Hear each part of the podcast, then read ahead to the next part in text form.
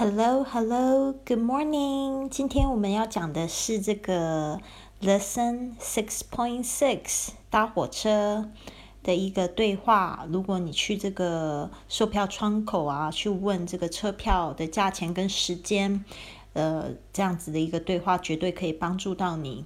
好的，那 A 跟 B 呢？A 是这个乘客，B 是这个售票员。那 A 他就上前去，他就说：“Good morning, could you tell me the times of train to London, please? Good morning，就是早安。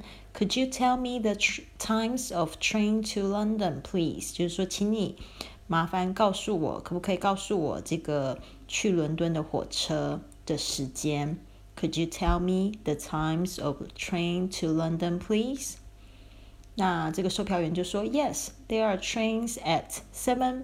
five, seven fifty nine, nine eighteen and ten thirty two。这边有几个时间呢？特别注意一下，三个时间。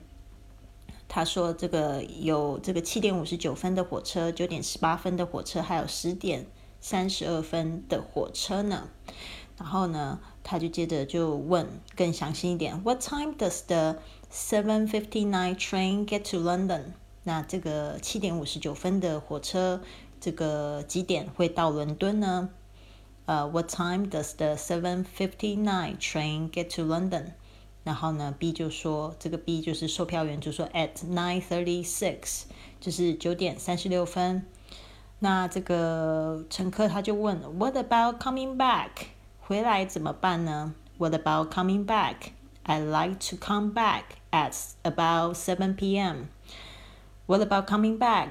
回来的这个车票是时间是怎么样？我想要就是大约七点，这个 seven p.m. 是晚上七点回来。呃，I'd like to come back at about seven p.m. 他就接着说，There's one at seven ten p.m. and the next one is at seven forty p.m. 有两班车，有一班是七点十分的，有另外一班是七点四十分。There's one at 7:10 p.m. and the next one is at 7:40 p.m. 呃，他就想了一下，嗯，How much is a return ticket? How much is a return ticket? 那这个来回票是多少钱呢？嗯，How much is a return ticket? 他说，If you get on before 4 p.m. or after 6 p.m., there's a saver return which is 9 pounds. An ordinary return is 16 pounds. 他说啊，如果你在四点或者是四点之前，或者是在六点之后，有一个打折的这个回程票是九磅，但是呢，普通的回程来回票呢是十六磅。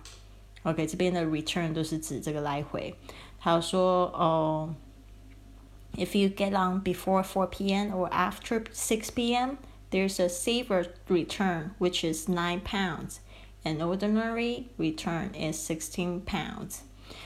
他就接着就说，那他决定要买哪一张票，他就说 an ordinary return please，那就是普通的来回票就可以了。麻烦这个 please，拜托啦。 An ordinary return, please. 好的，希望这个对话有帮助到你哦。I'll see you soon.